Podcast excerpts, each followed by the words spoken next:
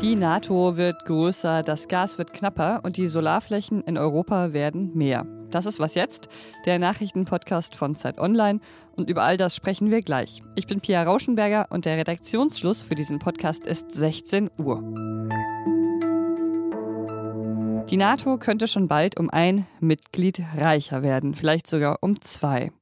Der finnische Präsident und die Ministerpräsidentin haben sich für einen unverzüglichen NATO-Beitritt ihres Landes ausgesprochen. In einer gemeinsamen Erklärung haben die beiden eine NATO-Mitgliedschaft befürwortet. Ja, und ein Großteil der finnischen Bevölkerung, der unterstützt diesen Entschluss genauso. Also alle Zeichen sprechen für einen NATO-Beitritt Finnlands. Und so wird jetzt auch damit gerechnet, dass sich Finnland schon in den kommenden Tagen, voraussichtlich am Sonntag, zu einem wirklich offiziellen, formellen Beitrittsantrag entschließt. Und auch der Generalsekretär der NATO, Jens Stoltenberg, unterstützt das. Was das für die NATO, für Finnland und für den Krieg in der Ukraine bedeutet, darüber spreche ich jetzt mit Ulrich Ladurna, unserem EU-Korrespondenten. Hallo Ulrich. Hallo.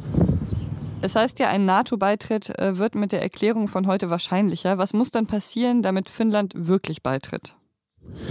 Es müssen einen Aufnahmeantrag stellen. Die NATO äh, hat gesagt, sie, normalerweise dauert das äh, monatelang oder auch jahrelang, weil alle 43 NATO-Mitgliedsländer, deren Parlamente müssen zustimmen. Aber in dem Fall soll es schneller gehen. Das hat NATO-Generalsekretär Jens Stoltenberg jedenfalls Finnland, aber auch Schweden in Aussicht gestellt.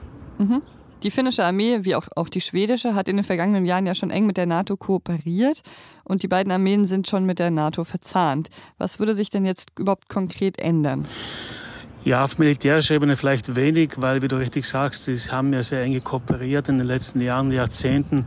Aber es ist natürlich ein Unterschied, ob zwei neutrale Länder auf der Landkarte stehen oder weg sind. Das ist vor allem ein Unterschied für die NATO, aber eben auch für Russland, das ja gegen diesen Beitritt schon protestiert hat oder gegen möglichen Beitritt. Ja, Russland hat, äh, du hast gerade schon angesprochen, für den Fall äh, eines äh, NATO-Beitritts mit massiven Konsequenzen gedroht. Ein NATO-Beitritt Finnlands wäre nach Einschätzung der russischen Regierung eindeutig eine Bedrohung für Russland. Glaubst du, das wird jetzt Folgen auf den Krieg in der Ukraine haben? Ich glaube das persönlich nicht. Diese Drohgebärden kennt man aus Moskau. Ich habe vor einiger Zeit ein Interview gemacht mit Jens Stoltenberg, dem Generalsekretär der NATO, der ist ja Norweger und der hat mir erzählt, dass Norwegen in den 50er Jahren entschlossen hat, NATO beizutreten, gab es dieselben Drohungen wie heute. Und ich glaube, nein, das wird zu Spannungen vielleicht führen, aber ich würde das nicht allzu ernst nehmen. Die Finnen sagen ja, dass äh, wenn Finnland jetzt der NATO beitritt, dann verbessert das die Stabilität in der gesamten baltischen Region. Äh, siehst du das auch so? Ich glaube, das ist angesichts des Verhaltens Russlands in der Tat so. Im Moment ist ja die russische Politik mehr als aggressiv. Und natürlich, äh, ich glaube, dass äh, der Beitritt der beiden Staaten schon dazu beiträgt, Russland abzuschrecken. Und das ist im Augenblick, was wohl notwendig ist, um diese Region zu stabilisieren. Wird jetzt dadurch eigentlich auch ein Beitritt Schwedens wahrscheinlicher? Wahrscheinlich schon, ne? Ich denke ja, aber in Schweden ist ja die Neutralität tiefer verankert als in Finnland. Da muss man abwarten, was am Sonntag die Sozialdemokratische Partei, die regiert, sagt. Und dann wird es noch ein paar Tage, vielleicht auch ein paar Wochen dauern. Aber ich nehme an, dass beide gleichzeitig der NATO beitreten werden. Jedenfalls ist es immer schwierig mit Prognosen, aber das, die Prognose würde ich jetzt mal wagen. Und jetzt nochmal wegen der Audio Audioqualität. Wo bist du da gerade unterwegs, Ulrich? Ich bin im Moment äh, in, in Brüssel, außerhalb von Brüssel. Ah, okay. Ja, vielen Dank dir. Okay. Tschüss. Tschüss.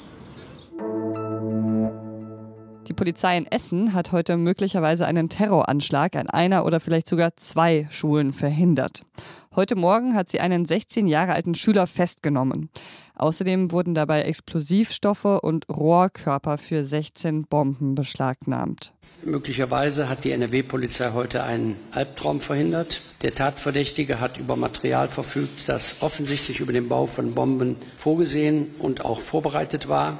Das hat der nordrhein-westfälische Innenminister Herbert Reul heute mitgeteilt. Dieser junge Mann wurde im Kinderzimmer festgenommen und wird seitdem verhört. Der 16-Jährige steht unter Verdacht, einen Anschlag geplant zu haben. Die Beamten haben bei ihm außerdem auch rechtsextreme, antisemitische und antimuslimische Schriftstücke gefunden.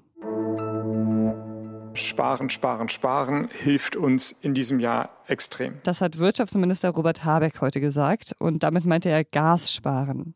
In Deutschland bekämen einige Gazprom-Tochterunternehmen jetzt kein Gas mehr aus Russland und der Minister meint zwar, dass Deutschland darauf eingestellt sei, aber den Vorschlag zu sparen, den wollte er dann sicherheitshalber trotzdem nochmal loswerden.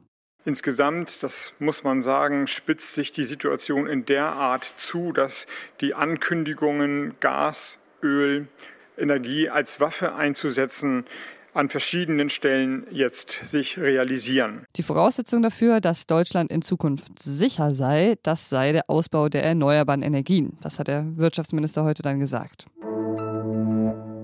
Es war sowas wie ein Endgegner für AstronomInnen und jetzt haben sie ihn zumindest teilweise zur Strecke gebracht. Sie konnten nämlich endlich Fotos machen von einem schwarzen Loch im Herzen unserer Milchstraße. Und vielleicht helfen diese Fotos den AstronomInnen dann, große Fragen über das Universum zu beantworten. Mein Kollege Robert Gast aus dem Wissensressort freut sich drüber.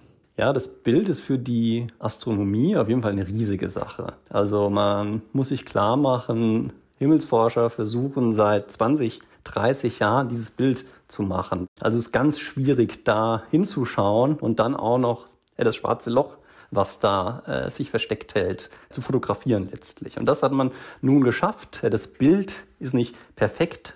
Äh, es sind auch eher Bilder, also mehrere Möglichkeiten, wie das aussehen könnte. Da wird man äh, in Fachkreisen sicherlich drüber diskutieren in den nächsten Wochen und Monaten, aber jetzt gerade dominiert ganz klar die Freude und es ist äh, absolut beeindruckend zu sehen, was Teleskope und Technik heute schaffen können.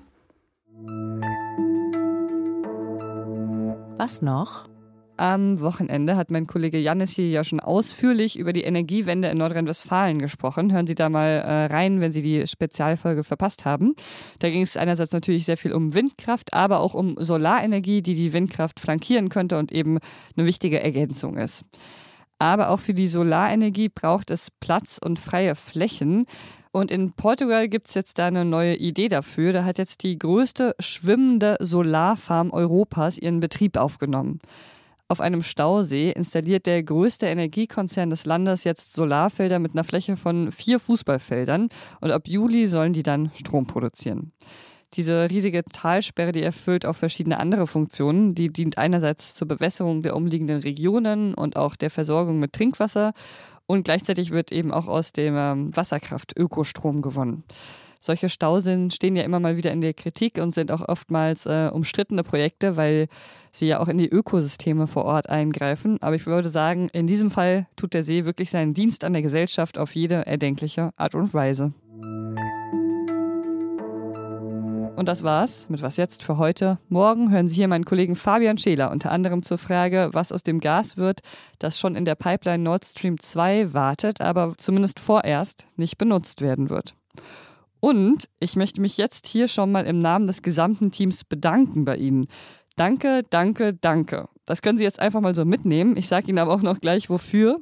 Offenbar haben viele von Ihnen ziemlich fleißig abgestimmt. Wir sind nämlich beim Deutschen Podcastpreis nominiert.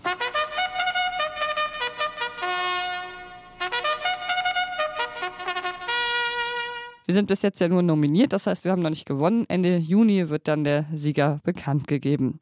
Falls Sie bitte sagen wollen oder gern geschehen, dann richten Sie diese Worte gerne an wasjetzt.zeit.de oder eben Kritik oder Lob. Sie kennen das Spiel. Ich bin Pia Rauschenberger. Machen Sie es gut.